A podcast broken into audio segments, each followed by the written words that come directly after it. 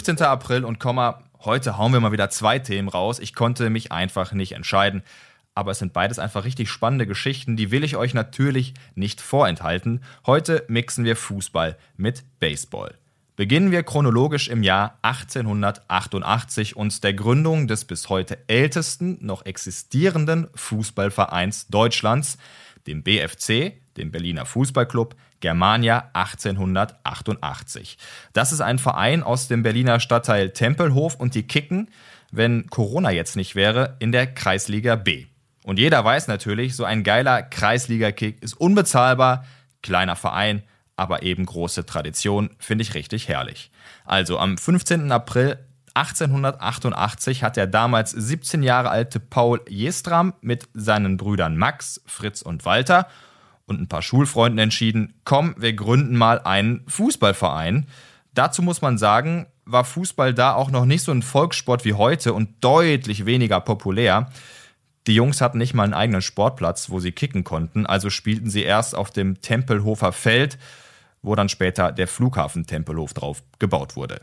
Irgendwann gab es auch den ersten Fußballverband Deutschlands, den Bund Deutscher Fußballspieler, kurz BDF, und dem ist der BFC Germania 1888 dann auch beigetreten.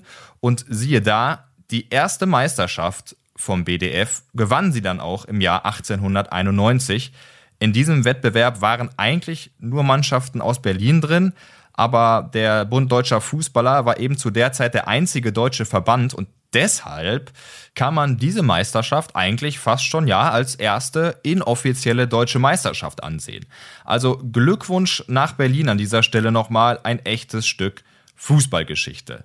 Der Verein ist übrigens auch im sogenannten Club of Pioneers, also Club der Pioniere, wo nur der am längsten in einem Land bestehende Verein rein darf. Da sind zum Beispiel der FC St. Gallen am Start aus der Schweiz, CFC Genua aus Italien, Koninklijke HFC aus den Niederlanden und natürlich der älteste Club der Welt von 1857, der Sheffield FC. Kurze Info noch, Germania ist nicht der erste Fußballclub Deutschlands. Es gab noch den Berliner Fußballclub Frankfurt aus dem Jahr 1885 und den SC Germania zu Hamburg von 1887. Die existieren aber nicht mehr. Und wer jetzt sagt, ja, aber der TSV 1860 München zum Beispiel oder der VfL Bochum 1848 sind doch viel älter und existieren immer noch. Ja, das stimmt. Die Vereine gibt es länger, aber erst deutlich später wurden eben Fußballabteilungen gegründet und sie wurden zum Beispiel als Turnvereine ins Leben gerufen ursprünglich. Haben wir wieder was gelernt. So, Kommen wir jetzt zu Baseball und zu Jack Roosevelts, genannt Jackie Robinson. Am 15. April 1947 hat er, damals 28 Jahre jung, seinen ersten Auftritt in der Major League Baseball bei den Brooklyn Dodgers. Warum ist das so besonders? Weil er der erste dunkelhäutige Spieler im 20. Jahrhundert in dieser Baseballliga war. Und das in einer Zeit, wo Schwarze nicht vorne im Bus sitzen durften und gesonderte Toiletten hatten. Genau solche Momente sind Sportgeschichte. Robinson spielte zuvor Baseball in den Negro Leagues. So traurig das ist, die gab es wirklich, liegen nur für die Schwarzen. Branch Rickey, das war der Manager von den Brooklyn Dodgers, hatte aber eine Idee, die bahnbrechend war für das damalige Amerika und die, das kann man glaube ich sagen, das Land auch wirklich verändert hat. Er wollte dunkelhäutige Spieler aus den Negro Leagues verpflichten. Sie waren erstmal günstig zu bekommen und sie waren vor allem extrem gut. Die Interessen von Rickey waren geschäftlich angehaucht, gar keine Frage. Er wusste nämlich auch, dass ein schwarzer Starspieler die dunkelhäutige Bevölkerung massenweise ins Stadion kommen und somit auch die Kassen klingen lässt. Er scoutete Robinson einige Zeit lang und wollte ihn unbedingt haben. Innerhalb der Mannschaft aber formierte sich eine Gruppe aus Mitspielern, die sich weigerte, mit Robinson zusammenzuspielen. Der damalige Coach hat dann die Spieler in sein Büro bestellt und es gab eine legendäre Reaktion. Es kümmert mich nicht, ob der Kerl gelb oder schwarz ist oder ob er Streifen hat wie ein verdammtes Zebra. Ich bin der Teammanager und ich sage, er spielt. Möglichen Protest hat er im Keim erstickt und meinte, noch ein einzelnes verdammtes Wort und ihr könnt euch allesamt einen neuen Verein suchen. So nämlich. Robinson spielte also und das auch richtig gut. Er war einer der besten Spieler seiner Zeit. Aber was er durchgemacht hat, das wünscht man keinem Menschen auf dieser Erde. Die Schimpfwörter erspare ich euch jetzt mal an dieser Stelle. Das könnt ihr euch sicherlich selbst zusammenreimen.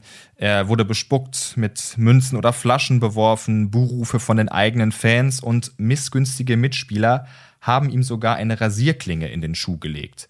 Das gab eine tiefe Schnittwunde am Fuß und ja, Jackie Robinson fiel aus.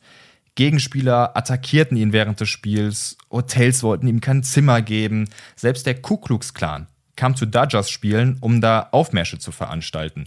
Und Morddrohungen gegen ihn und seine Familie gab es auch noch. Also alles wirklich einfach nur unfassbar traurig. Traurig, dass sowas Realität und Alltag war. Robinson selbst sagte dazu mal, natürlich dachte ich daran hinzuwerfen. Es gab schlimme Tage, aber wenn ich in die Augen von meinen Unterstützern sah oder die einiger Teamkollegen, dann wusste ich, dass es all das wert war. Man darf nicht vergessen, dass er für so unfassbar viele Menschen eine Ikone wurde, ein Vorbild, der es vielen Menschen erlaubt hat zu träumen und ein Ausnahmesportler auf dem Platz, aber eben auch daneben war. Nach seinem Tod im Oktober 1972 stellen die Brooklyn Dodgers klar, seine Rückennummer 42 wird niemals mehr vergeben 1997, also 50 Jahre nach seinem Debüt in der Major League Baseball, zieht sogar die gesamte Liga die 42 zurück. Jackie Robinson, eine Symbolfigur für die Integration der Schwarzen im Sport und Gesellschaft. Chapeau. Der 15. April ist in den USA der Jackie Robinson Day. Verdient, das kann man gar nicht oft genug sagen. Also seid lieb zueinander, passt auf euch auf und gebt Rassisten keine Chance. Schaut euch lieber mal ein Spiel in der Kreisliga B an, zum Beispiel vom Berliner Fußballclub Germania 1888. Bis moin.